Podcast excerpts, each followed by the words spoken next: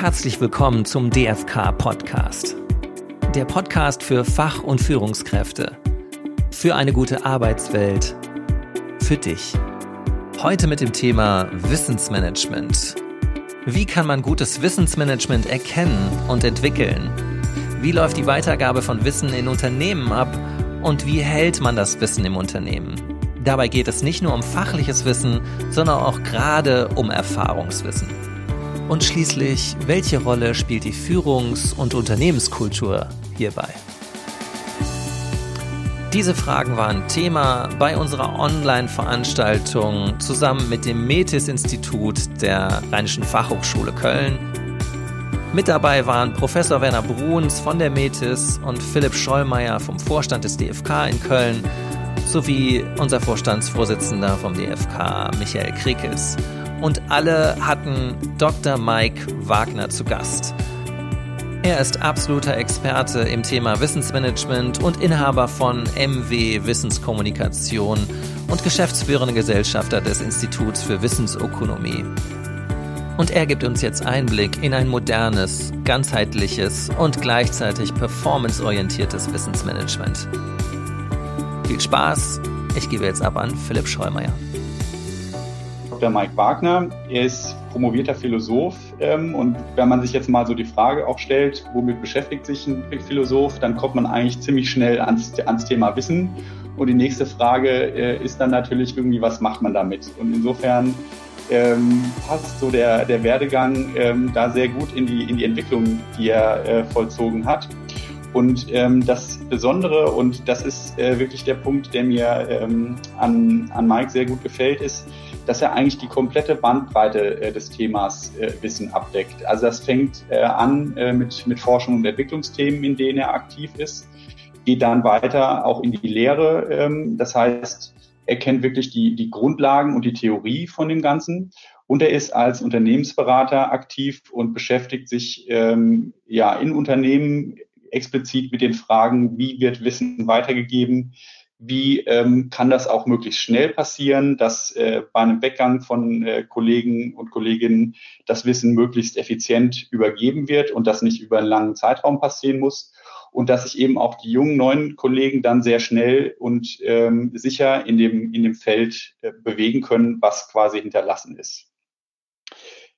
Ja, Mike, ähm, erstmal herzlich willkommen in der Runde. Ja, danke für die ähm, Einladung. Ich freue mich.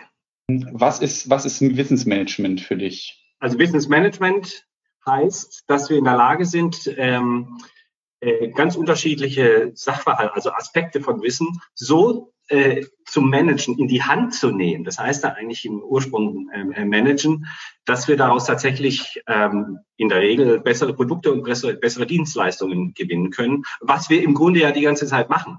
Ja, äh, aber Wissensmanagement ähm, macht diesen, die sozusagen die Transformation von Wissen in Produkte und Dienstleistungen, in Entscheidungen natürlich auch, äh, macht es eben transparenter und versucht es zu steuern, äh, zu kontrollieren, zu messen und so weiter und so weiter. Das ist im, im Kern, um was es bei Wissensmanagement geht. Das heißt, es ist eigentlich eine Managementdisziplin. Zunächst einmal, ich, vergleichbar eigentlich auch wie, wie Qualitätsmanagement oder Risikomanagement natürlich. Das ist eigentlich ein sehr äh, spannendes äh, äh Ges ähm, Geschwisterchen von, von Wissensmanagement. Und das heißt, wer sich mit, mit Risikomanagement auskennt oder mit Qualitätsmanagement auskennt, der hat sicherlich einen leichteren Zugang auch zu dem Thema Wissensmanagement. Denn die Prozesse sind eigentlich teilweise ganz ähnlich, aber das, das sozusagen der Stoff, mit dem ich arbeite, Wissen hat halt seine Eigentümlichkeiten. Äh, und deshalb muss man da natürlich dann spezifische äh, äh, äh Maßnahmen äh, äh, aufsetzen, damit ich diese Ressource Wissen äh, in Produktivität umsetzen kann. Wenn man jetzt sagt, das äh, Thema Wissen hat eine direkte Relevanz und Bezug zum Thema Produktivität auch, dann ist man ja eigentlich ganz schnell bei sämtlichen Prozessen, die äh, in einem Unternehmen abfolgen und das ja eigentlich ähm, den ganzen Tag über, kann man sagen. Genau. Genau. Ähm, jetzt haben ja die meisten Führungskräfte wahrscheinlich ähm, keine äh, Ausbildung im Thema Wissensmanagement oder ähm, Wissensweitergabe äh, in, in, diesen, in diesen Themen.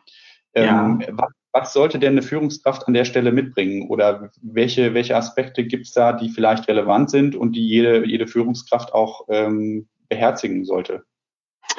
Ja, also genau, so ist es. Also wir machen nicht, wir arbeiten die ganze Zeit mit Wissen. Also ich, ich vereinfache das mal und sage mit unserem Kopf. Also wir, wir treffen Entscheidungen, ja, wir beurteilen Sachen, äh, wir versuchen uns Informationen zu besorgen und versuchen dann auf Grundlage der Informationen äh, vernünftig zu handeln.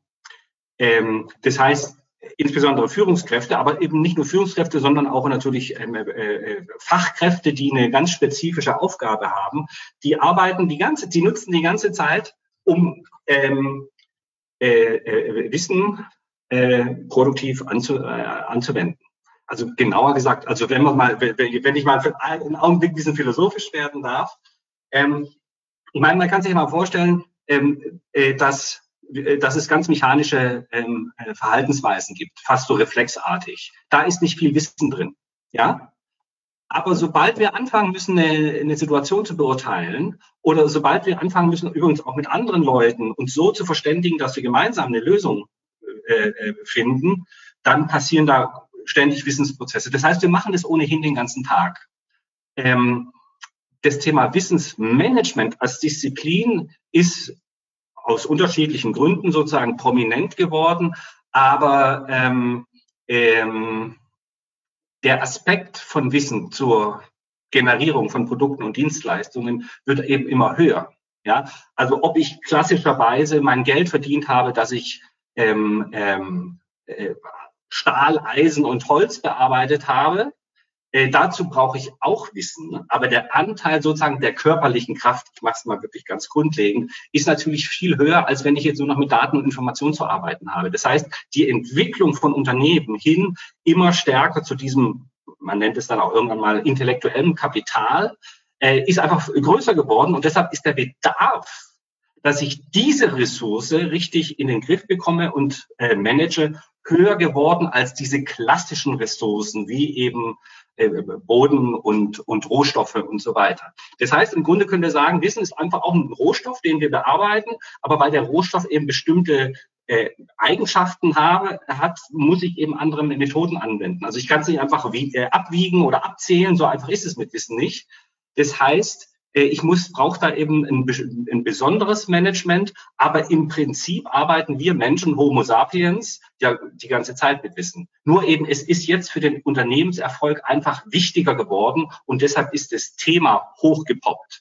Aber äh, sozusagen ohne Wissen, äh, äh, Werner ist ein Soziologe, ohne Wissen hätten, hätten wir keine äh, Zivilisation. Ja, kann, kann reingehen, kurz von mir auch guten Abend an alle, die jetzt zuhören das ist mir noch ein bisschen abstrakt. Wissensmanagement ist ja 30 Jahre alt, kann sagen aus den 90er Jahren des letzten Jahrhunderts ja. aus Japan gekommen, mit dem Ziel, das Unternehmen als Ganzes, wenn man mal auf der Unternehmensebene anfängt, Unternehmen als Ganzes sozusagen Wissensmanagement betreiben müssen, sozusagen Datenbanken auflegen müssen, wo das Wissen eines Unternehmens archiviert wird und man hat dann doch angefangen, auch über die Schule in St. Gallen sozusagen Wissensmanager an der Hochschule, St. an der Universität St. Gallen auszubilden und dann in die Unternehmen, zum Beispiel Daimler zu schicken, die diese Datenbanken aufgebaut haben, hat es als IT-Thema gesehen.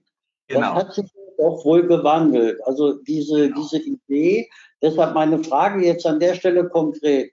Ähm, bevor wir dann wieder auf dich sozusagen mit der Rolle zu sprechen kommen, warum ist Wissensmanagement für ein gesamtes Unternehmen heute wichtig, nach 30 Jahren Wissensmanagement und Erfahrung?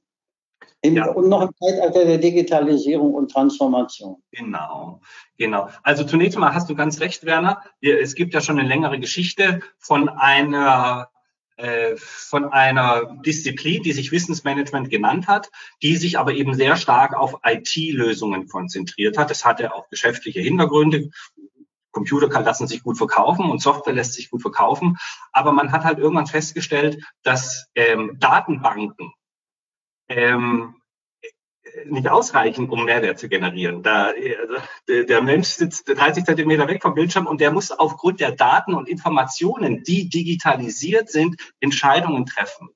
So, und äh, die, die, äh, die Einsicht, dass die, die Wissens, also die Menschen als Wissensträger äh, bedeutsam sind, das ist jetzt sicherlich in den letzten Jahren stärker fokussiert worden. Äh, übrigens im Thema ähm, äh, bei, in, bei Führungskräften, äh, äh, Digital Leadership geht genau auch in die Richtung natürlich, dass ich verstehen muss, wie ich aus den Wissensträgern in meinem, äh, in meiner Abteilung, dass ich die so manage, so führe, dass die ihre Kompetenzen und Expertisen einbringen, ähm, um die Abteilungsziele zu erreichen. Ja, also ähm, ich sag mal, was Wissensmanagement heute interessanter macht, ist eben, dass der Faktor Mensch stärker in das Management, in Managementsystem gesehen wird. Also wir haben auf der einen Seite ein IT-System, Informationssystem. Auf der anderen Seite haben wir aber eben Menschen, die dann auch mit dem natürlich IT-System interagieren,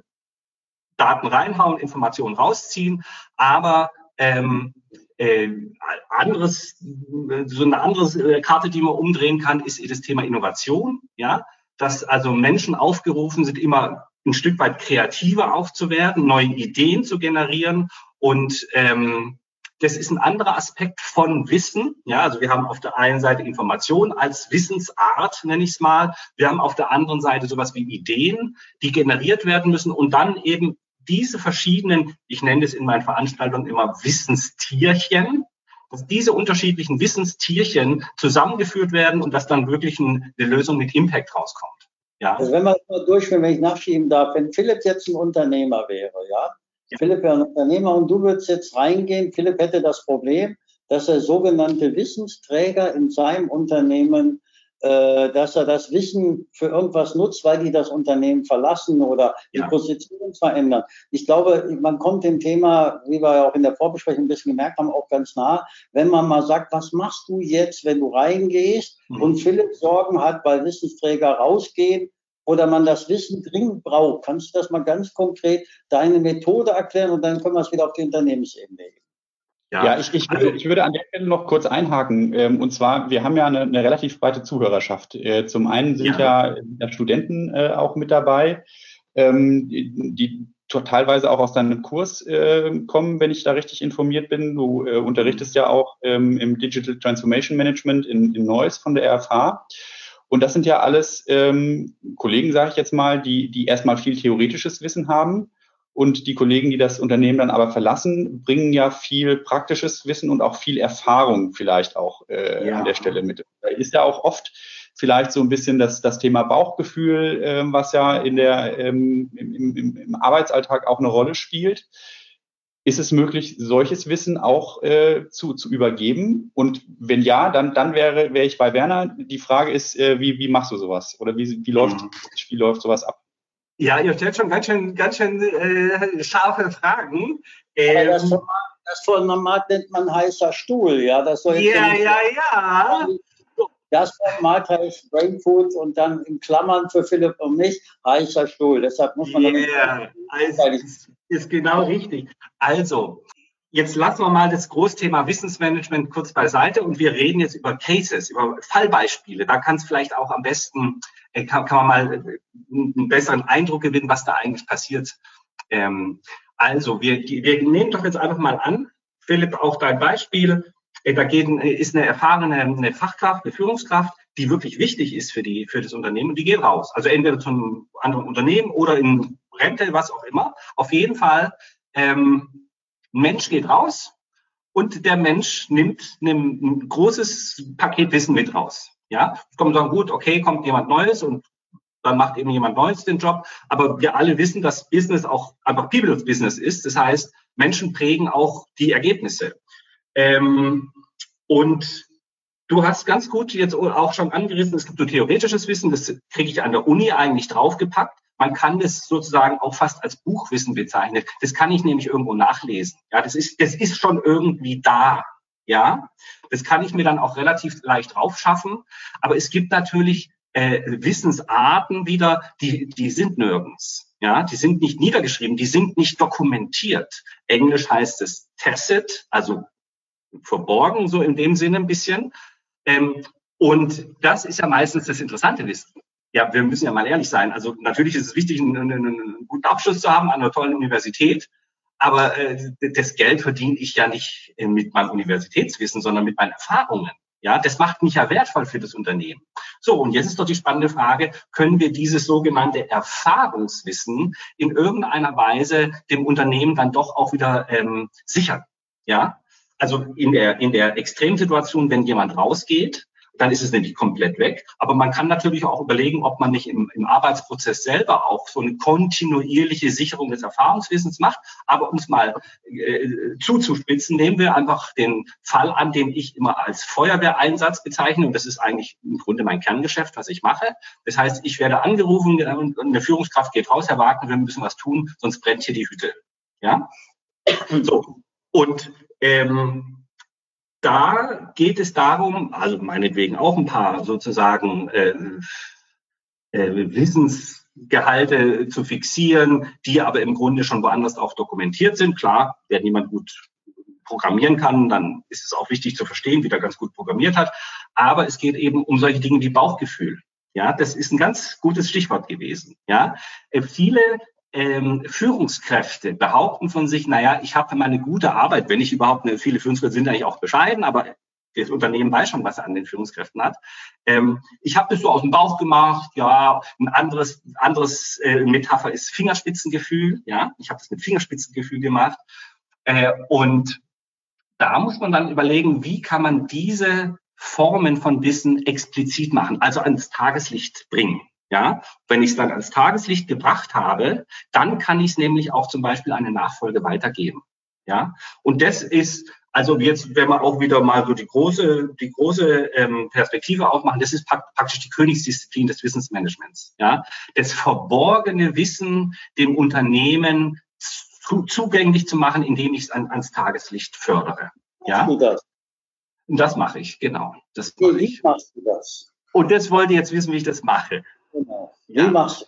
Die erste Sache, die wir, äh, die wir uns vergegenwärtigen müssen, ist, dass dieses Erfahrungswissen ja so individuell ist wie die Menschen selbst. Ja, jeder macht seine eigenen Erfahrungen und baut da sein eigenes, sein eigenes Wissenspotenzial auf. Man kann auch sagen, seine eigenen Kompetenzen. So, das ist das Erste. Es gibt also keine Stangenlösungen. Ja, das ist das Erste. Wir also jeder hat ja wahrscheinlich auch, oder Führungskräfte haben ja auch äh, alle einen unterschiedlichen Stil, ne? Und es hat ja auch genau. jeder seinen eigenen Stil und es wird ja wahrscheinlich nicht darum gehen, die, die eine Führungskraft zu kopieren, dass der nächste hinterher genauso funktioniert wie der, wie der vorher auch. Auf sondern es geht ja quasi wahrscheinlich darum, dem die, die, das Handwerkszeug zu geben, dass er in seinem Stil die Aufgaben gut bewältigen kann. Ne? Ja, also ich, ich nenne das, also, wir, wir äh, wir generieren mit der ausscheidenden Führungskraft äh, Lernkatalysatoren. Das heißt, dass sich die, die Nachfolge möglichst schnell einarbeiten kann. Das heißt, die, die, äh, die, die Zeit, die man braucht, um Tritt zu fassen in der Stelle, die wird signifikant reduziert.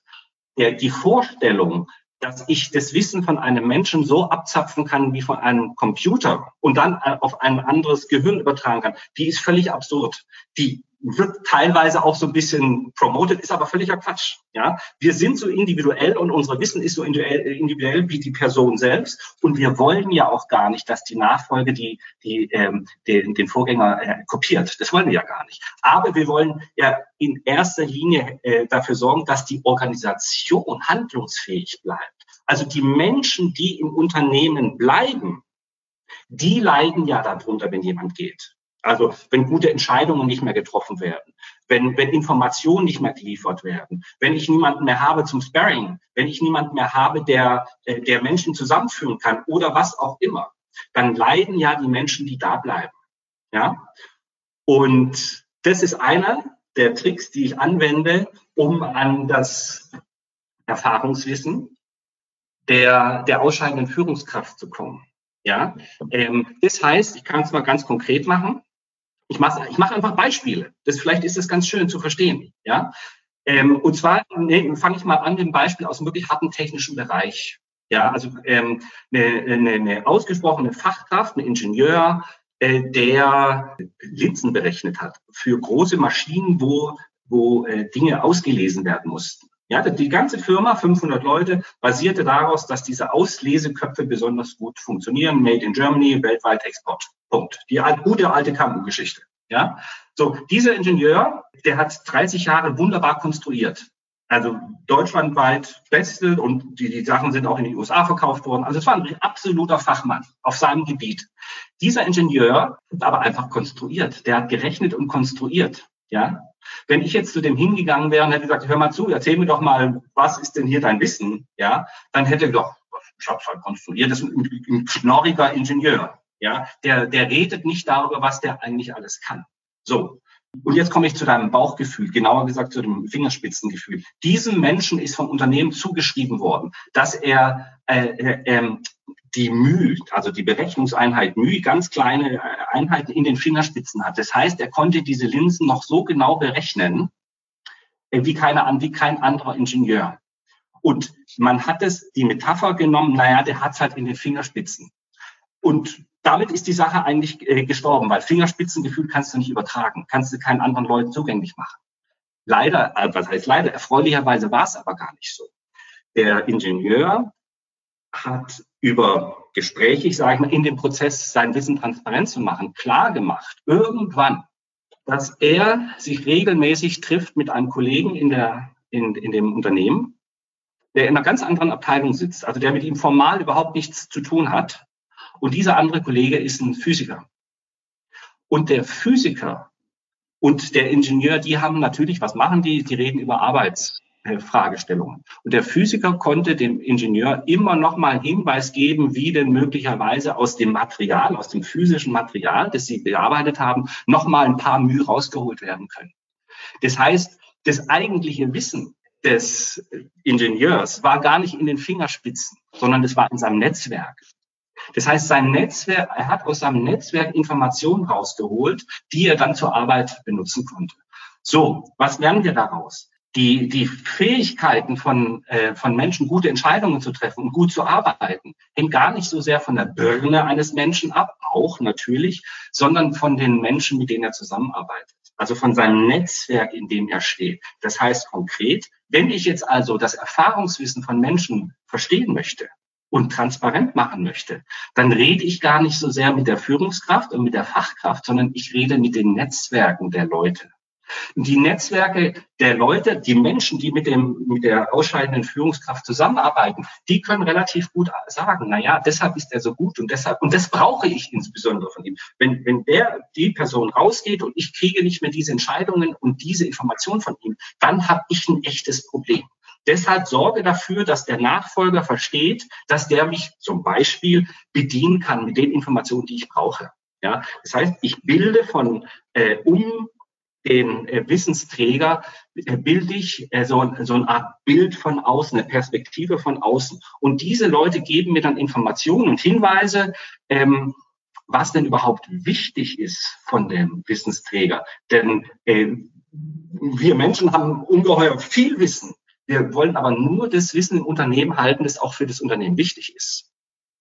Und die Wichtigkeit, also ich nenne das die, was ist das relevante Wissen, Relevanzfilter. Diese Rele Relevanzfilter geben mir die, die Kolleginnen, Mitarbeiterinnen, aber insbesondere das Netzwerk von den Leuten. Das heißt, die, die, der, die, die Führungskraft, mit der rede ich gar nicht so viel. Mit der rede ich ganz zum Schluss.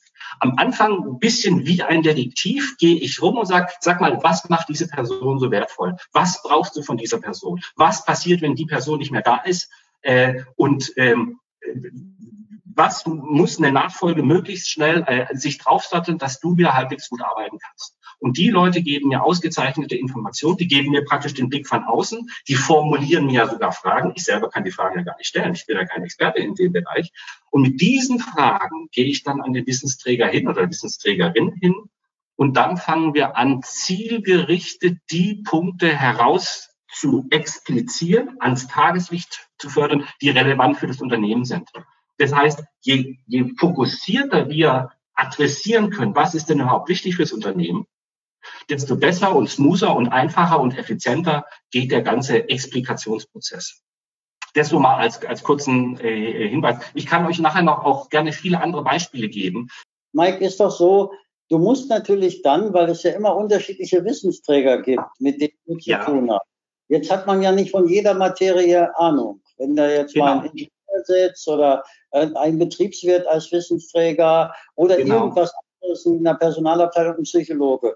Wie eignet genau. man sich eigentlich zunächst mal ein Bild von dem Wissens, von der Position und dem Wissen des Wissensträgers an? Gibt es da eine Vorbereitung, bevor man dann auf seine Netzwerke zugeht, die man fragt, was ist eigentlich wichtig an dem? Also gibt es ja, eine ja. Vorbereitung, bevor die Befragung der, des umliegenden Netzwerkes, das du befragst, um über die Person was rauszukriegen? Weil die Methode ist ja, ja eigentlich sehr interessant in der Annäherung durch die Erwartungen der anderen an die Position. Genau. Aber du bereitest genau. vor auf den Wissensträger selbst. Genau. Also natürlich, das erste Gespräch führe ich ja immer in der Regel mit dem Chef von dem Wissensträger. Der beauftragt mich ja. Ja. Das heißt, der gibt mir zunächst einmal auch ein, ein, so, ein, so, so, eine Marschrichtung zumindest. Äh, vielleicht ist in dem Zusammenhang ganz interessant mit dem, mit dem äh, Vorgesetzten, mit dem Auftraggeber, rede, rede ich in der Regel nie über das Thema Wissen, sondern über das Thema Performance. Ich frage den, welche Performance möchten wir sichern? Was willst du? Und wenn der mir dann sagt, ja, alles oder so, dann sage ich, das können wir leider nicht machen, dann wird es zu teuer. Wir müssen uns auf bestimmte Sachen konzentrieren. Also möchtest du wissen, wie die Person äh, äh, gute Urteile getroffen hat, also entscheidungsfähig war, möchte, hat die Person besondere technische Fachkenntnisse, äh, ist die besonders gut vernetzt, ist die politisch gut äh, im Unternehmen unterwegs gewesen. Was, warum rufst du mich eigentlich an? Ja, wo drückt bei dir der Schuh? Und mit dem Geschäftsführer redet man in der Regel über Performance und nicht über Wissen. So, dann nordet der mich schon so ein bisschen ein und dann sage ich, bitte gib mir mal alle Unterlagen, die du hast, also eine Jobbeschreibung oder hat der vielleicht mal was publiziert. Also das heißt, ich versuche mich einfach der Person anzunähern. Ja, das ist schon, das ist schon, ich sag mal, ein bisschen was Exklusiveres. Also ich beschäftige mich dann sehr intensiv mit einem Menschen. Das ist schon so. Das ist kein, wie gesagt, kein Stangenprodukt. Das mache ich nicht oder das ist auch nicht so zielführend. Kann man machen, aber das dann hat man halt keine guten Ergebnisse. So, ähm, das zweite Gespräch führe ich dann mit der mit der relevanten mit dem relevanten Wissensträger, mit der Wissensträgerin. Ähm, und je nachdem, wie die drauf ist, ob die schon mir eigentlich vieles sagen kann oder auch nicht, dann schmiede ich dann sozusagen einen Plan, den stimme ich dann nochmal ab mit der Geschäftsführung und sage, okay, das ist die Marschroute und jetzt gehe ich los, bitte öffnen mir die Türen zu den Kollegen. Die Kollegen arbeiten in der Regel übrigens alle gerne mit. Warum? Naja, wenn eben ein Leistungsträger rausgeht, dann haben die das Problem und nicht der Leistungsträger mehr. Das heißt, die haben ein hohes Interesse, dass der ganze Wissenstransfer gut läuft. Ja, und dann aber muss ich wirklich sagen, ähm, ein bisschen eben wie ein Kriminalkommissar, ich versuche so lange wie möglich mich offen zu halten. Das heißt, dass ich nicht schon sofort ein Bild mir mache, aha, das ist jetzt der Pudels Kern und das ist der Knackpunkt, das weiß ich im Grunde schon. Das heißt, ich muss möglichst lange ähm, meine Einschätzungen abhalten und nur Informationen sammeln.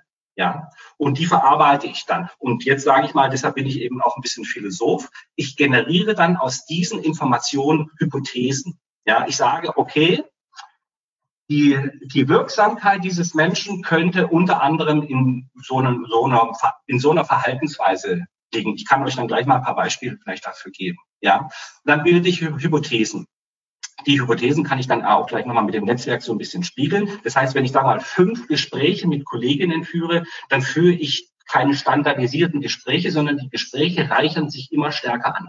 Ja, wenn mir also eine, die, die erste Person, mit der ich spreche, irgendeine Fragestellung auf den Weg gebe, versuche ich diese Fragestellung schon gleich auch mit den anderen Leuten zu diskutieren. Das heißt, ich reichere einfach Informationen an, wie der Kommissar, der den Mörder fassen will. Ich will aber keinen Mörder fassen, ich will die Kompetenz von den Menschen fassen. Ja. Aber am so. Ende muss es billiger sein, als wenn ich den Prozess selber mache. Ne? Also wenn ich jetzt einfach jemanden einstelle und dich nicht reinhole, ja, sondern ja. ich stelle den ein, äh, das heißt, wenn du drin bist, du kostest Geld. Ja, das muss ja dann ja. doch fürs Unternehmen am Ende billiger sein, dich reinzuholen. Das ist wie beim Immobilienmakler, der, wenn genau. ich ihn einschalte, mir den, den Suchprozess billiger macht, das will ich selbst machen, sagen wir mal. Genau. Ja, ja. Der. Das, was du dann als Leistung vorlegst, deine Hypothesen, zu denen du gleich ja nochmal was sagen wirst, die werden ja. ja so das Vorgespräch dann auch bei der Suche des Personals mit reingenommen. Das heißt, du machst auch Personalsuche leichter am Ende, oder? Werner, vielen Dank für den Hinweis. Ganz genau. Mein Ziel ist, dass die, dass die Organisation, die Abteilung funktionsfähig bleibt, auch wenn die, wenn die, wenn die Führungskraft rausgeht. Das ist das Ziel, immer. Ähm, es gibt Beiprodukte. Und ein gern gesehener Beifang von meiner Arbeit besteht darin, dass ich den Leuten, die sich nach einer neuen Führungskraft umschauen, also Ausschreibungen machen zum Beispiel und, und Vorstellungsgespräche führen, dass ich denen nach Möglichkeit, soweit sich das zeitlich koordinieren lässt, Informationen geben, was de facto an, der, an dieser Position eigentlich relevant ist. Denn eine Arbeitsplatzbeschreibung, die kann ja 20 Jahre oder 10 Jahre alt nur sein, das, das, das, das, das bringt nicht mehr viel. Das heißt, ich bringe ganz frische Informationen darüber, was eigentlich relevant ist, welche Kompetenzen, welche Fähigkeiten relevant sind, um diese Position möglichst gut auszufüllen. Ja, das ist nicht mein Kernanliegen, aber das ist eine sehr willkommene, in der Regel sehr willkommene, ähm, ist ein, ist ein äh, willkommenes Nebenprodukt. Das hängt dann immer davon ab, äh, vielleicht haben wir auch schon Nachfolger. Wenn wir schon Nachfolger haben, dann fütter ich natürlich dann den Nachfolger mit den Informationen. Das ist klar. Das ist dann einfach ein anderes Spiel, das wir zu spielen haben. Aber wenn wir keine Nachfolger haben, was häufig passiert im Übrigen, ja, ähm, dann müssen wir ähm, erstens dafür sorgen, dass die wichtigen Charakteristika, das Profil dieses Wissensträgers, der es nicht mehr da ist, dass die ähm, so dokumentiert wird, dass andere Leute damit was anfangen können. Erstens. Zweitens, dass wir Menschen auswählen können, die möglichst eine gute Trefferwahrscheinlichkeit haben, äh, die realen Anforderungen dieser Stelle, also nicht die, die irgendwo niedergeschrieben sind, sondern die realen Anforderungen dieser Stelle erfüllen zu können. Genau, das ist ein schöner Beifang immer. Genau. Äh, und es gibt noch andere Beifänge im Übrigen. Ja, also wenn ich da, äh, wenn ich, wenn ich mit den Netzwerken arbeite, äh, dann bekommt man ja ein viel realistischeres Bild, wie die Arbeit de facto abläuft. Ja, also eben nicht wie das Organigramm, das möglicherweise organisiert. Das ist auch wichtig, ganz klar. Ist auch wichtig. Organigramm ist ganz wichtig, eine gute Organisation ist wichtig. Aber viele Dinge werden ja sozusagen in den auf der informellen Ebene äh, gemacht. Wenn wir aber verstehen, wie die informellen ähm, Entscheidungsprozesse zum Beispiel ablaufen, ja, oder wie über informelle Gespräche, denkt an meinen Ingenieur, Lösungen gefunden werden, dann kann ich die natürlich formalisieren. Konkret die Ingenieure bei meinem Linsenkonstrukteur, die Ingenieure, die im Haus waren und die eben nicht die Mühe in den Fingern hatten, die konnten dann natürlich ganz formal mit dem, mit dem Physiker reden. Das ist sozusagen institutionalisiert worden. Das kann man dann auch machen. Das ist also auch ein weiterer Beifang. Man versteht dann besser, wie die tägliche Arbeit eigentlich läuft. Ja. Aber wie gesagt, auch das ist, kann man auch als Kernthema äh, äh, adressieren vorneweg habe ich auch gemacht. Also warum funktioniert ein Team besonders gut und ein anderes Team funktioniert nicht so gut? Ja, was machen die de facto eigentlich anders, obwohl sie formal genau gleich aufgebaut sind? Das kann man auch machen. Ist aber jetzt, ähm, äh, äh, äh, sagen wir ein, ein von zehn Fällen ist bei mir so ein Fall. In der Regel sind es äh, ausgesprochene Führungskräfte, wo es sich eben auch lohnt, einen externen einzukaufen. Das muss man auch schon sagen. Und da geht es immer nur darum, dass die äh, Abteilung äh, handlungsfähig bleibt. Bitte, Feuerwehrmann Mike Wagner, bitte sorgen Sie dafür, dass dieses Risiko, das mit dem Weggang dieser Person verbunden ist, minimiert wird. Das gilt auch für Unternehmensnachfolgeprozesse, ne? Ja, ja, ganz eins zu eins. Das ist sogar praktisch die, die, das, der Prototyp davon. Ja. Ähm, ja, Herr Kriegel, vielleicht an der, Herr Schollmeier. Ja, genau. Ich wollte nur sagen, äh, Sie haben ja so ein bisschen die Frageliste im Auge. Ähm, genau. Punkte, die über, von der Zuhörerschaft gekommen sind in der Zwischenzeit. Ja, Sie sind ja im Endeffekt nicht auf die Führungskraft zugegangen, sondern sind ja im Endeffekt auf die anderen Personen zugegangen und dann auch mit dem mhm. Netzwerk. Das Beispiel, genau. er hat genau. aus dem Netzwerk sich die Erfahrung geholt. Und ähm, die Frage ist, spiegelt das die Regel wieder? Ist das wirklich so ein äh, Thema, dass das immer so vorkommt oder ist das anders? Die Erfahrung, die hier steht, also die Erfahrung des äh, Fragenden stellen, offenbarte mir Zurückhaltung im Netzwerk, wenn diese Vorgehensweise Befragung durch interne Ressourcen durchgeführt wurde. Das ist eine ganz spannende Frage. Und jetzt ist die Frage, Frage, wenn da jetzt der Herr Wagner um die Ecke kommt, nett, sympathisch, eloquent, äh, ja, dem könnte ich schon was erzählen, ja. Und der hat auch seine philosophischen Fragetechniken und so. Ähm, aber was passiert, wenn jemand internes kommt? Erzähle ich dann eigentlich, wie die Arbeit äh, inoffiziell oder inoffiziell ist nicht der richtige Ausdruck, sondern in den eher informellen Kommunikationsprozessen läuft? Ja, eine spannende Frage, die führt uns nämlich auf die Unternehmenskultur gleich. Ist immer blöd, das auf eine Unternehmenskultur zurückzuführen, äh, weil es dann gleich zu groß und zu wolkig wird. Aber ja, die Gefahr besteht, dass dann nicht die Informationstiefe äh, ans Tageslicht gefördert wird, wie wenn es eben Herr Wagner oder Herr Schollmann ist auch, kommt ja auch gut rüber sozusagen, der könnte sich auch gut machen, ja. Ähm, das, das besteht, aber das ist aber einfach eine Kostenfrage. Ja, wenn ich interne Leute habe, die das auch machen, dann brauche ich, brauche ich den Herr Wagner dieser Welt kein Geld geben. Mit der Gefahr hin, dass dann die Ergebnisse aber eben nicht so tief sind, also tief, äh, äh tief reingucken. Ja, ja, ja, die Gefahr besteht. Aber natürlich, wenn wir eine gute Unternehmenskultur haben, äh, äh, dann nicht. Dann, wenn wir ohnehin äh, äh, offen miteinander umgehen und äh, wenn, wenn wir nicht genötigt sind, Dinge unterm Te Teppich zu halten, obwohl es notwendig ist für gutes Arbeiten, ja, das ist ja der Konflikt, der dahinter steht, äh, dann brauche ich Herr Wagner nicht. Ganz einfach. Ganz einfach. Wenn ich also ein, ein gutes Team habe, die Knowledge Sharing ohnehin machen, bin ich arbeitslos. Ganz einfach. Ja, vielen Dank. Gehen wir mal zur nächsten Frage. Da müssen wir gucken, ob die ähm, wirklich passend ist, sonst ähm, sagen Sie da, dass das halt dann hier zu weit gehen würde. Das Fallbeispiel ja. ist schlüssig für ein Wirtschaftsunternehmen. Wie ja. lässt sich die Haltung und auch Erfahrungswissen weitergeben in der pädagogischen Arbeit mit Menschen mit geistiger Behinderung im gemeinnützigen Sektor? Die ist schon ziemlich speziell, muss man sagen. Also ähm, ähm, wenn da also äh, eine pädagogische Fachkraft ist, die besonders gut mit äh, behinderten Menschen umgehen kann, ähm, dann hat diese Fachkraft ja zum Beispiel bestimmte Wahrnehmungsmuster. Wie sieht diese Fachkraft einen behinderten Menschen, dass die den behinderten Menschen besser aufschließen kann, besser mit dem umgehen kann als eine andere Person? Das heißt, die spezifische, die spezifische Kompetenz dieser pädagogischen Fachkraft, die lässt sich explizieren, natürlich. Äh, und das ist im, im, im Übrigen hochinteressant, weil andere Leute davon ungeheuer dann profitieren können.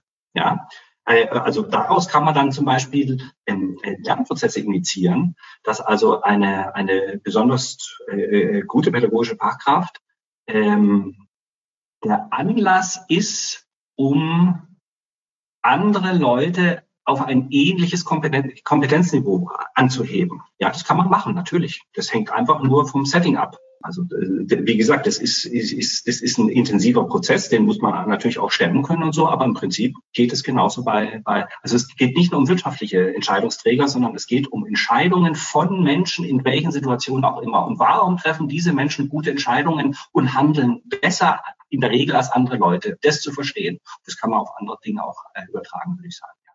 Okay, kommen wir zur erstmal vorläufig letzten Frage. Erfahrung ist körperlich durchlaufendes Wissen, in der Regel untersetzt mit Emotionen.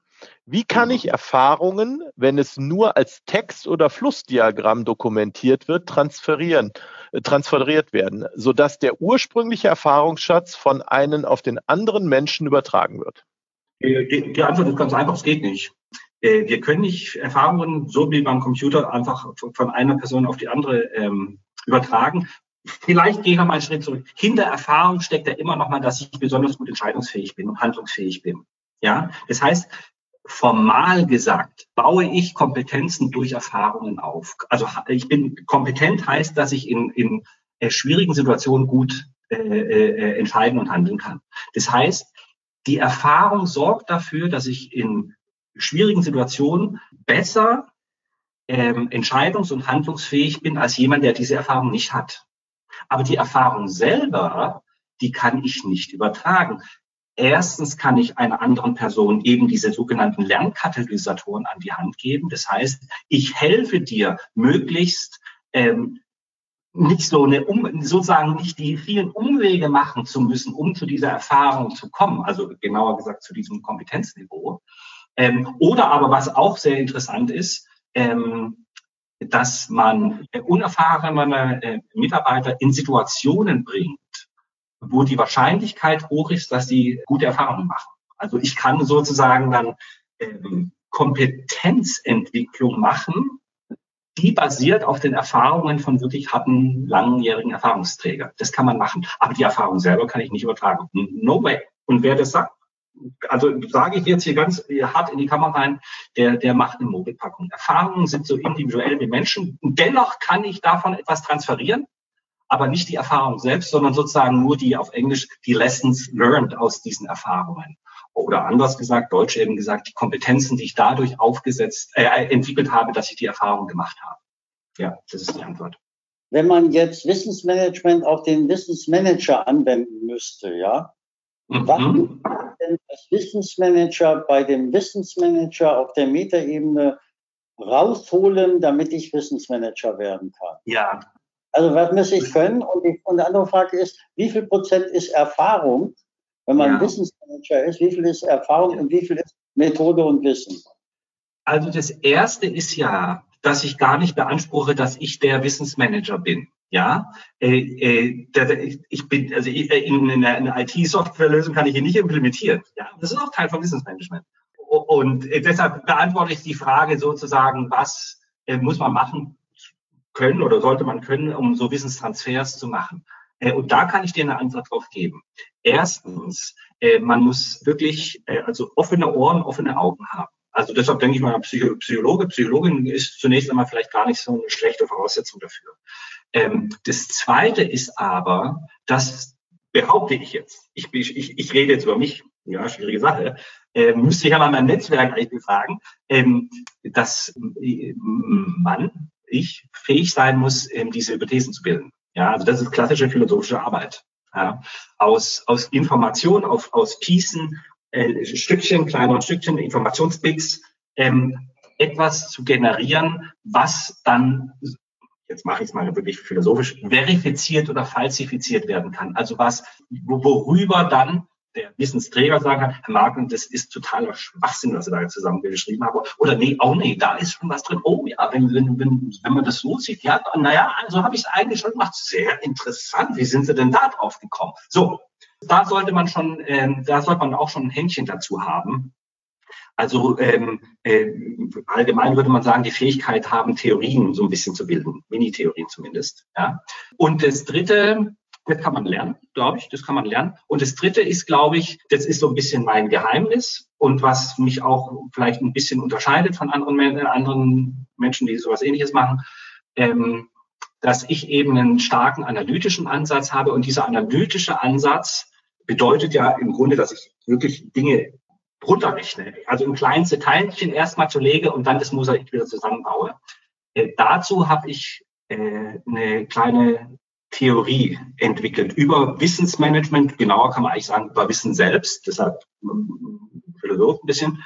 Das heißt, ich kann sehr genau bestimmen, davon hatte ich vorher schon mal gesprochen, welche Wissensarten eigentlich wichtig sind. Ja, also reden wir über, dass wir Informationen sichern müssen, reden wir darüber, dass wir Kompetenzen sichern müssen, reden wir, dass wir professionelle Skills irgendwie transparent machen müssen. Das sind ganz unterschiedliche Spielchen, die ich betreiben muss. Und ich habe eben über die Jahre gelernt, und das kann ich auch weitergeben, gebe ich übrigens auch weiter in, in unserer äh, Hochschule, dass diese unterschiedlichen Wissensarten ganz unterschiedlich adressiert werden müssen. Die müssen unterschiedlich sozusagen expliziert werden, die können und müssen unterschiedlich ähm, dokumentiert werden und die müssen auch ganz unterschiedlich dann verinnerlicht werden, von wem auch immer, also von der Nachfolge oder von, von einem Team, das möglicherweise längere Zeit ohne Führungskraft auskommen muss.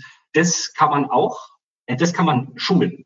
Ja, das schule ich. Gehört die Schulung auch noch zu dem Job? Eines Wissensmanagers? Ich würde fast sagen, das ist die Gretchenfrage, ob jemand guter oder schlechter ist. Ja, äh, ähm, äh, das hat aber fast auch was mit Beratung zu tun. Wenn ich als Berater eben nur einen schönen Bericht schreibe und dann wegrenne, dann habe ich und dann der Unternehmen macht mal alleine weiter. Ich habe aber meinen Job getan, ja.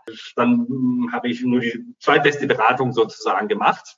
Und wenn, wenn das nur im Auftrag so festgesetzt war, ist auch okay. Aber klar, die Schulung, Seminare dann, Teambuilding-Maßnahmen. Ich mache dann natürlich Teambuilding-Maßnahmen. Ich mache Coaching jetzt. Ich habe gerade eine, eine, eine längere Coaching-Sequenz gemacht mit einer neuen Führungskraft auf Grundlage des, äh, der Erfahrungen und, und der beeindruckenden Persönlichkeit auch sozusagen der, des Vorgängers, ähm, da mache ich dann halt Coaching. Und jetzt bin ich kein wirklich hart aus ähm, ähm, professioneller Coach, das heißt, ich bin kein Psychologe, aber ich habe natürlich ein Bündel an Informationen, an Einschätzungen, die ich dann mit der äh, neuen Führungskraft Step by Step reflektieren und kommentieren kann. Das heißt, die ist dann schon in der Arbeit und hat dann Fragestellungen. Und aufgrund meiner ähm, Modelle, die ich entwickelt habe, kann ich ihr dann ein Stück weit helfen. Irgendwann nicht mehr. Dann ist, ist sozusagen der, die, der Übergabe äh, Prozess ist dann vorbei und dann kann ich keinen Beitrag mehr leisten. Aber klar, Coaching mache ich, äh, wir machen Teambuilding daraus. Wir, wir, wir, wir bauen daraus auch neue Kommunikationssituationen zum Beispiel. Ja, dass man einfach versteht, naja, wenn man jetzt mal verschiedene Menschen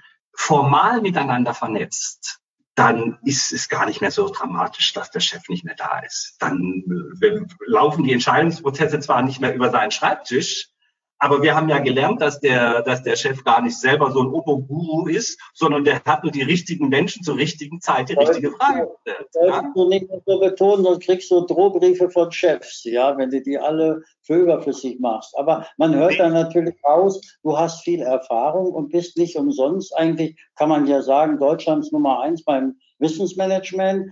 Im Vorgespräch bei Philipp und mir hat er gesagt, er möchte bitte keine Aufträge mehr haben, weil er wirklich ausgebucht ist. Aber genau. ähm, gehört ja schon viel Erfahrung auch dazu, oder zu dem Ganzen. Also ja, wenn ja. Philipp, wenn wir ja. in irgendwo arbeiten, Erfahrung spielt auch eine Rolle. Aber hier ist man ja eine Mischung aus Sokrates, dauernd Fragen stellen, damit man alles mhm. rauskriegt. Und dann hinterher genau. sozusagen das umsetzen in meinem Erfahrungsbaukasten, oder? Mhm. Aber Philipp, interessant, wenn ich dich jetzt fragen würde bei deinem Job, den du gerade machst, weil du ja, frage ich dich mal einfach, weil du sollst ja eigentlich auch Fragen stellen, aber das wäre interessant. Du machst ja einen wichtigen Job im Moment äh, beschäftigst dich auch bei AWE mit bestimmten Dingen. Wie ist das bei dir? Würdest du das, was du gerade tust, auch vergleichen mit dem, was Mike macht? Muss man da auch bei dir im Job so, so einen riesen äh, Topf an Erfahrungen haben oder wie ist das bei dir im Job? Ähm, also vielleicht ein, ein Stück weit äh, ausgeholt zu dem, was ich momentan mache und womit ich mich äh, momentan beschäftige. Ähm, ich bin im, in dem Bereich, äh, der sich mit Strukturwandelfragen auseinandersetzt. Das heißt, zum einen ähm, ist die, ähm, haben wir das eine oder andere Zukunftsprojekt, was wir, was wir nachverfolgen, wo wir schauen, welche neuen Geschäftsfelder können wir äh, besetzen. Und zum anderen äh, begleiten wir auch den politischen ähm, Prozess im, im Strukturwandel. Also ähm, tatsächlich ist es so, ähm, Wissen an sich ist erstmal an erster Stelle gar nicht so äh, entscheidend an der Stelle. Es ist mehr so die, die Fähigkeit, unterschiedliche Themengebiete miteinander zu verknüpfen. Äh, also zu, zu, zu schauen, wenn ich irgendwo eine, eine Information oder ein, ein, Stückchen bekomme, sich zu überlegen, okay, wo, wo kann das überall reinpassen und wo sind da überall Verbindungen vorhanden. vorhanden. Und das Zweite ist äh, tatsächlich äh, ja die Fähigkeit, eigentlich ähm, ja Vertrauen zu Menschen äh, aufzubauen, äh, weil es, weil sich die Tätigkeit nämlich auch sehr sehr viel im Netzwerk äh, abspielt. Und ähm, ich hatte ja eben gesagt, es ist, man kommt irgendwie an den eine oder andere Information, aber die, äh, die, die und wie geht's mit der Information weiter? Aber die andere Frage ist natürlich erstmal, wie komme ich an die, an die Information? Und das ist in der Tat äh, das, äh, das Thema Netzwerk. Und das hattest du ja auch mhm. angesprochen, äh, Mike. Ähm, das ist ähm, an, äh, an der Stelle jetzt äh, eine, eine ganz, äh, ganz ähm, essentielle oder ganz, ein ganz, ganz wichtiger Punkt. Äh, also ähm, kann man, kann man, wenn man irgendwelche Leute auch anruft, die man vorher vielleicht nicht kennt, äh, dann an Informationen kommen, die, die relevant mhm. äh, sind und die sich an anderer Stelle wieder verknüpfen lassen. Und ja. äh, was kann ich den Leuten vielleicht auch, auch anbieten, äh, dass die da einen Spaß dran haben, sich mit einem äh, zu beschäftigen und äh, mit genau. auseinanderzusetzen. Das ist, das ist eigentlich so äh, das, äh, der, Punkt, den ich, ähm, der jetzt für meine Aufgabe äh, fährt, äh, wichtig wäre. Ne? Und ich glaube, das hattest du ja auch angesprochen. Mhm. Es geht in, an der Stelle auch nicht nur um das, äh, um das Wissen, sondern so ein bisschen die Frage auch, welche Eigenschaften bringen die Leute mit und welche ähm, das fand ich nämlich auch an der Fragestellung mit, mit, den, mit den Behinderten ähm, ganz äh, essentiell. Äh, welche Einstellung ist da auch irgendwie vielleicht an der einen mhm. oder anderen Stelle dahinter? Und mhm. ähm, das ist, ist glaube ich, an vielen Stellen ein Erfolgsfaktor, ähm, der, eine, der eine ganz große Rolle spielt und der auch so ein Stück weit über das Wissen, äh, über das Wissen hinausgeht. Was ich jetzt ganz interessant oder beeindruckend auch finde, äh, wenn jetzt so, eine, eine, so ein Topmanager oder so eine Führungskraft äh, das Unternehmen verlässt, zum Beispiel weil er in den Ruhestand geht, der hat mhm. ja quasi eigentlich ein, das ist ja ein Leben an Berufserfahrung, was da das Unternehmen ähm, verlässt. Ja. Wie lange brauchst du quasi, um, um die, die Kernessenzen da rauszufiltern, aufzubereiten und äh, dem Nachfolger zur Verfügung zu stellen? Und wie lange braucht der dann, ähm, äh, damit, um wirklich ans Laufen zu kommen, beziehungsweise wie schnell kann der seine, seine Einarbeitung äh, machen oder vielleicht auch verkürzen? Naja, das ist auch wieder dann abhängig von, von der Auftragslage. Äh, in der Regel äh, interessiert ja ein Unternehmen nur noch, was der in der Gegenwart gut macht. ja, was der in der Vergangenheit gut gemacht hat, das, das ist eben die Gefahr, dass dann bei einem Wissenstransfer über alles gesprochen wird. Und das mache ich eben nicht, sondern was muss auf den Tisch, damit die Performance der Abteilung, des, der Division Department äh, dass die weiterhin gewährleistet ist.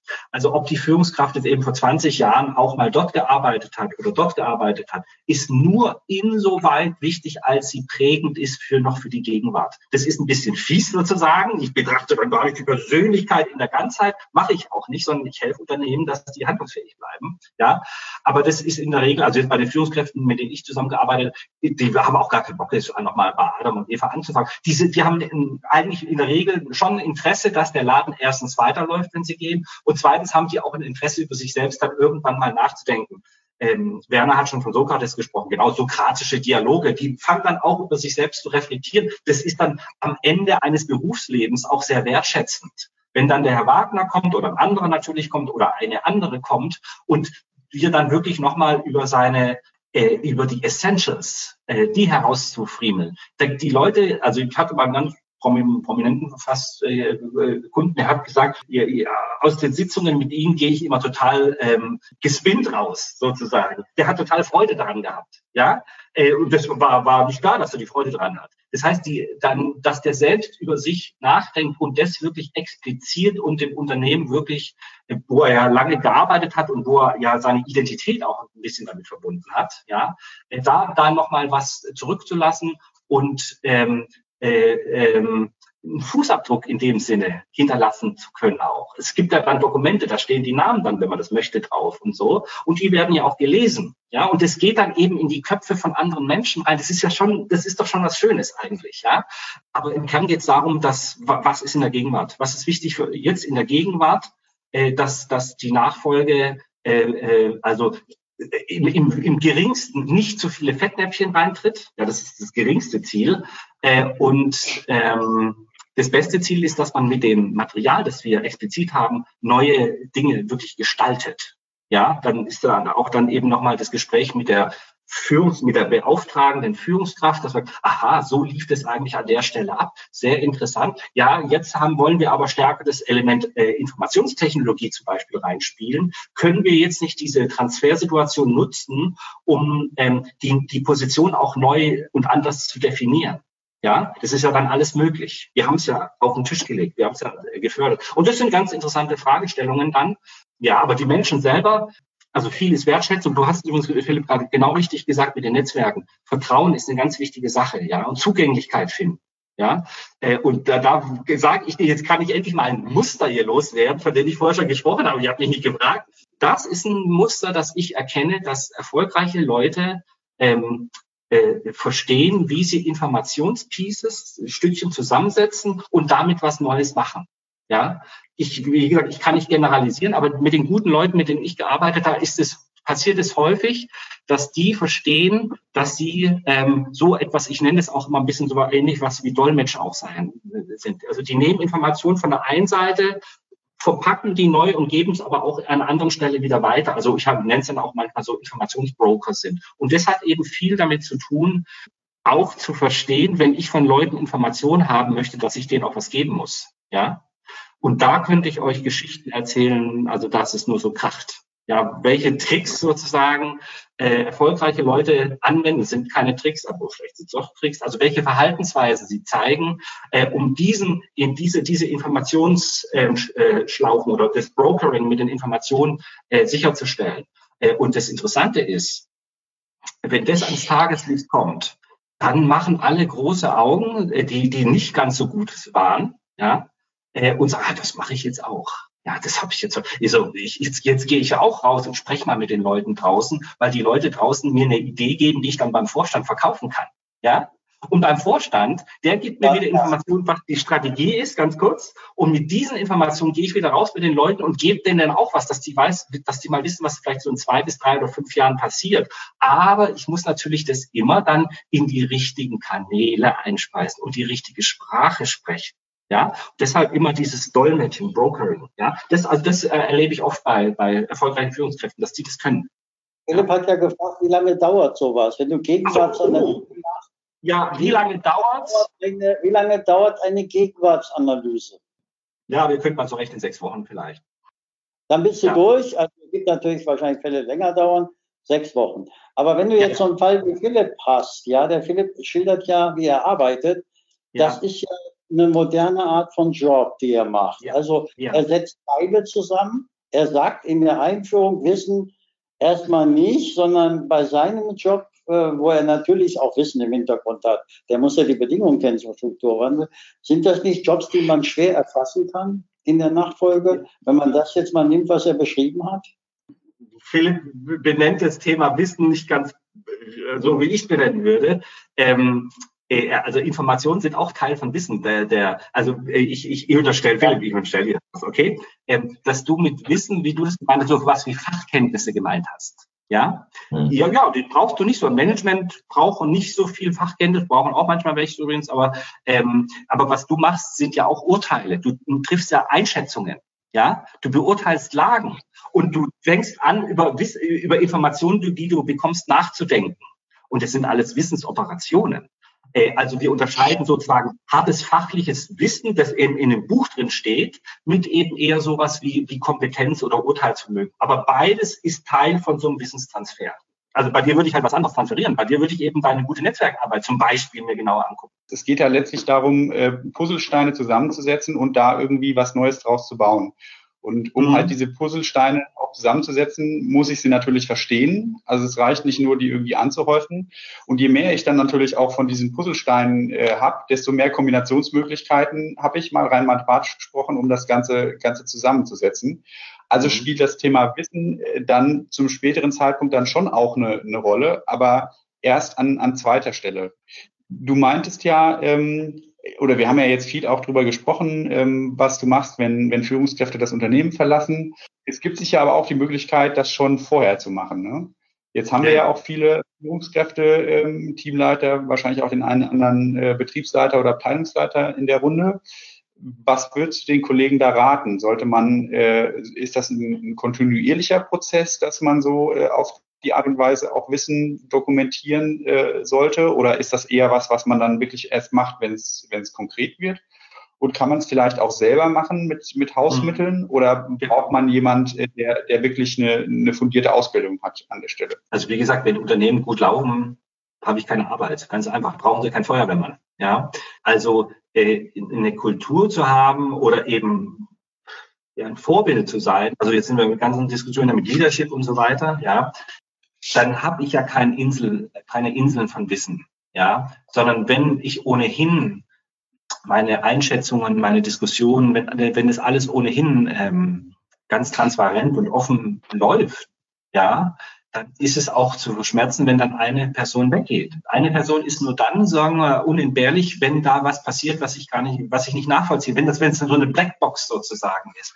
Aber Transparenz, Ehrlichkeit, Fehlertoleranz zum Beispiel auch, dass man also auch den Schnabel aufmachen darf, zum Beispiel, ja.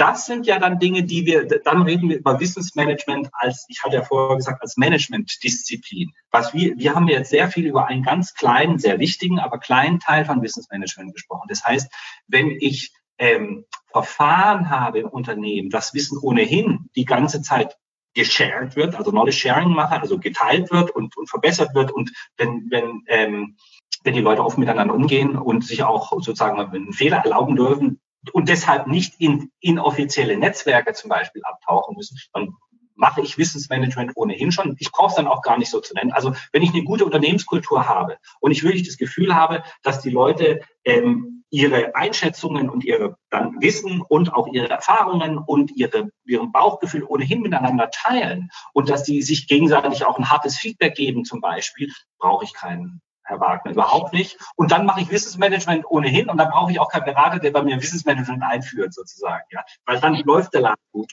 Dann brauche ich das nicht. Sind Sie, sind Sie schon mal ähm, aufgrund der Kultur in einem Unternehmen an Ihre Grenzen gestoßen, dass Sie gesagt haben, das äh, funktioniert hier nicht oder ähm, ich komme hier nicht, nicht voran unter den Randbedingungen? Gab es sowas schon mal? Also ich hatte, ich hatte ähm, Schwierigkeiten, ähm, meinen Auftrag zu erfüllen. Das schon, also zweimal konkret. Ähm, äh, aber ich versuche ja von äh, upfront ein gutes Erwartungsmanagement zu machen. Ja, also ähm, ich hatte gesagt, ich, ich, ich rede da auch lange mit dem Auftraggeber. Das heißt, was wenn ähm, wenn jemand, sagen wir, eine sehr close äh, Kultur hat, also wo, wo, wo, wo wenig miteinander geteilt und gesprochen wird. Und dann zu erwarten, äh, dass wir plötzlich alles transparent machen, das ist unrealistisch einfach. Und das, müssen, das kann man dann auch sozusagen vorher schon klar bestimmen. Ich hatte zwei Fälle, kann ich mal sagen. Da einmal hat der Wissensträger eine andere Agenda verfolgt. Der wollte das Unternehmen gar nicht verlassen. Ja, der hat nur pro forma mitgespielt, aber in Wirklichkeit wollte der zeigen, dass er unentbehrlich ist. Der wollte noch mal einen Anschlussverfolgung, also wollte nicht in Verwendung gehen. Das war schwierig. Der hat mich ein bisschen gefoppt. Der hat uns alle gefoppt sozusagen. Wir haben es dann trotzdem noch ganz gut hingekriegt. Und der zweite, das zweite Beispiel, wo es äh, äh schwierig war äh, oder wo es sehr an, an der äh, Kante war, war jetzt sage ich mal äh, in, in, in einem behördlichen Verwaltungskontext, weil da die Performance dieser Person äh, jetzt rückblickend halt sehr stark von seinen informellen Netzwerken abhing. Ja, aber das war ein knallharter Beamter. Der war vorher 15 Jahre bei der Bundeswehr. Der war durch und durch korrekt. Der hat mir nicht erzählt, warum der so gut ist.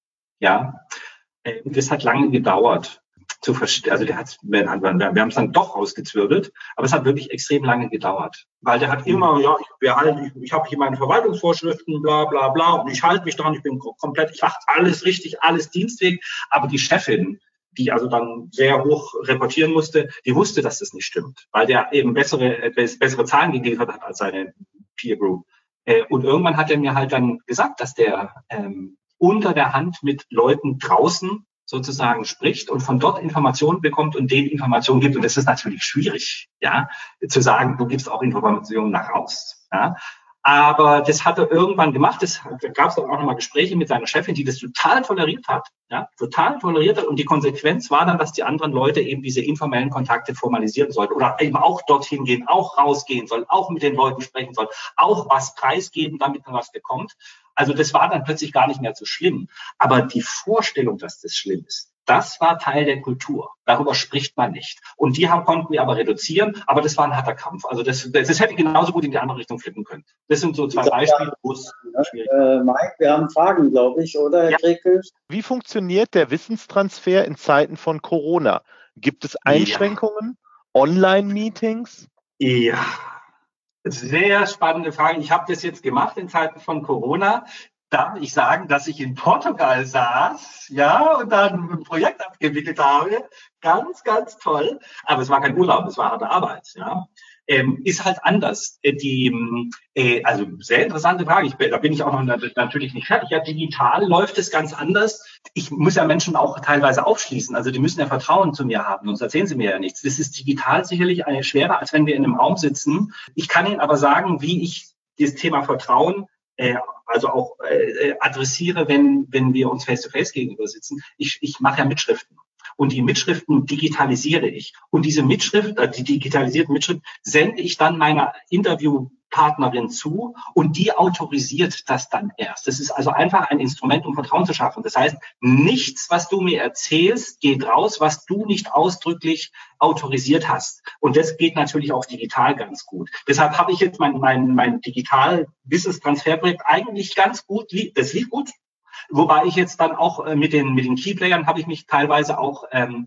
physisch getroffen, äh, weil es da dann nochmal ein bisschen feinfühliger sein musste. Aber mit den Netzwerken habe ich mich ausnahmslos digital verabredet und die haben super mitgearbeitet und haben ähm, wirklich auch fleißig dann, wenn ich zurückgespielt habe und meine Berichte oder die, die Interviewaufzeichnungen äh, denen zugespielt habe, die haben dann auch weil, weil fleißig noch reinkopiert. Das ist, wenn ich das noch sagen darf, das ist dann nochmal, ich schaffe damit mit dem Instrument, dass ich das zurückspiele und um, um Autorität, äh, Autorisierung bitte, ja nicht nur Vertrauen, sondern die sitzen dann da, lesen sich durch und haben neue Ideen und die klippern sie mir gerade nochmal ein und das sind dann meistens noch die, die ganz wichtigen Informationen und das geht digital auch ganz gut. Aber, also wenn Sie mich fragen, ich treffe mich lieber mit Menschen in einem Raum äh, oder wir gehen auch dann zusammen essen oder spazieren, was auch immer, was die halt einfach wollen.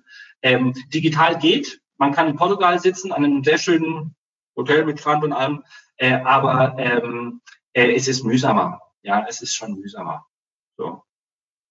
Äh, vorhin klang so ein bisschen durch der Aspekt, dass sich äh, Menschen von sozusagen Wissen holen woanders also du Leute aus dem Netzwerk befragst zu dem Wissensträger, die wiederum aber irgendwo anders nochmal Wissen herholen. Jetzt ist es so, beim Wissensmanagement hat sich ja in den letzten Jahren noch einiges verändert. Ähm, also die, den Aspekt, den wir am Anfang angesprochen haben, also nicht mehr die Dokumentation nur von Wissen, sondern man, man hat ja auch erkannt, dass Teilen, also Wissen teilen, dass das ja. einen Vorteil der Person verschafft. Also wenn jetzt eine Führungskraft meinetwegen wie Philipp in der Lage ist, Wissen zu teilen, zu holen, abzugeben, damit mhm. Vertrauen baut und das mhm. ja natürlich auch als System zwischen zwei Unternehmen funktioniert. Wir wissen ja auch durch die, durch Netz, durch Teilen im Grunde genommen in irgendwelchen Communities ein Fortschritt erzeugt, auch wenn Unternehmen Wissen teilen. Äh, könntest du dir vorstellen, du bist ja jetzt immer sozusagen auf die Führungskraft fokussiert, diesen mhm. Prozess des Managements zwischen zwei Unternehmen auf dem, in dem Segment des Teilens zu platzieren? Oder ist das nicht, wäre das, würdest du sagen, das ist nicht die Spielwiese, in die ich reingehen würde? Und es gibt auch, oder gibt es andere Wissensmanager, die in dem Bereich was machen? Also ich habe ja gesagt, ich will hier überhaupt keine Werbung machen, aber ich bin ja nicht nur Wissensmanager, sondern ich habe ja auch ein Institut gegründet, das heißt Institut für Wissensökonomie. Äh, und da arbeite ich mit einer Volkswirtin zusammen. Und wir beraten Regionen, wie die äh, äh, äh, Firmencluster aufsetzen. Also dass die, dass die Firmen untereinander äh, so ihr Wissen teilen, dass in der Region äh, verstärkte Innovation passiert, um dann am Weltmarkt erfolgreicher zu sein. Äh, das ist ein, also jetzt sage ich mal, ist es bald Schluss. Das ist ein ganz heißer Scheiß, ja. Ähm, da gibt es wenig Forschung dazu. Es gibt Forschung, Clustertheorie und so weiter, ist klar. Ja, da bin ich mit dabei, mit der Christiane Helmanzig. Äh, Professorin in Dortmund. Ähm, und das heißt dann regionales Wissensmanagement oder vielleicht sogar ein interregionales Wissensmanagement. Das hat eine andere Tradition. Da geht es, wie gesagt, die, die, äh, die, der, der Kernbegriff ist da Clusterbildung, ja, also Firmenclusterbildung. Warum passiert alles im Silicon Valley? Das versuchen wir aufzubauen. Das heißt, dass wir Wissensmanagement wegnehmen von einer Organisation, die ja in, gewisser Weise geschlossen ist, was ja schon lange aber auch nicht mehr der Fall ist. Wir haben ja relativ offene Organisationen und zu übertragen auf Regionen und dann äh, den Wissenssharing äh, zwischen äh, Unternehmen äh, stimulieren, wobei wir da dann eben aber auch diese ganzen äh, äh, Risiken haben, dass die ja auch durchaus Konkurrenten sein können. Also Patente müssen geschützt sein und so weiter. Das ist eine ganz heikle Sache. Da sind wir dann, macht super viel Spaß, Werner, ich kann es dir nur sagen. Ähm, da geht es dann eben darum, dass wir zum Beispiel ein großes Unternehmen haben, als Weltmarkt orientiert, ähm, äh, und die aber dann eben Dienstleister brauchen, um wirklich innovativ zu bleiben. Stichwort Digitalisierung. Ja, dass also große Unternehmen, relativ große Unternehmen, nicht sagen wir mal, Tausender Bereich, Tausender Mitarbeiterbereich, ähm, dass die sich äh, äh, kleine Dienstleister holen aus der IT, Startups zum Beispiel, dass die zusammen, ähm, wir nennen das dann hybride Produkte und Dienstleistungen äh, anbieten können. Das sind wir gerade mit dabei. Es wird noch ein paar Jahre dauern, dass das sozusagen fast. Aber wir forschen da dran. Und vielen Dank für die Frage. Das wusste ich, ich noch gar nicht. Dass es nochmal es eigentlich börsennotierte Netzwerke geben. Ne? Weil Netzwerke müssten eigentlich monetär, müssten eigentlich einen Wert haben. Ein, ist ja sozusagen Geld, was reinkommt durch Netzwerke. Und genau. man ja, in dieser Forschung große Betätigungsfelder für dein Institut. Das finde ja. ich großartige Aufgabe, weil Netzwerke natürlich Geld erwirtschaften. Ja, ja, genau. Und Geld und zwar ja. unterschiedlich Geld. Das ist nicht nur, dass man dann sich persönlich dadurch was Nettes erzählt, wie wir alle wissen. Aber Philipp, ich glaube, wir sind am Ende angekommen. Ne? Ich glaube, aus Sicht der Rheinischen Fachhochschule Metis nochmal an die Führungskräfte. Äh, an die beiden herzlichen Dank und natürlich auch an Mike und natürlich an die Zuhörerinnen und Zuhörer, die dabei waren. Vielen Dank nochmal von mir aus auch. Ja, dann ähm, wir bedanken uns auch recht herzlich äh, bei Mike für die tollen Einblicke ähm, in, die, in die Arbeit des Wissensmanagers. Ähm, da waren doch eine ganze Menge Punkte auch drin, die ähm, sehr, sehr interessant waren und ähm, die ich auch mitnehmen werde hier ähm, und wo ich den einen oder anderen Gedanken äh, auch drüber noch verlieren werde. Ja, bei mir bleibt auch nur ein ganz herzliches äh, Dankeschön an Herrn Dr. Wagner, an Professor Bruns, an Metis für die Kontaktaufnahme und dass das wieder so wunderschön funktioniert hat. Vielen Dank. Tschüss, vielen Dank für die Einladung auch. Und wenn Sie mehr über den Verband erfahren wollen, schauen Sie doch mal unter www.dfk.eu. Dann sind Sie vielleicht beim nächsten Webinar dabei oder auch bei einer unserer anderen Veranstaltungen. Oder Sie können auch von einer unserer anderen Leistungen profitieren, wie beispielsweise dem juristischen Service. Wir würden uns freuen.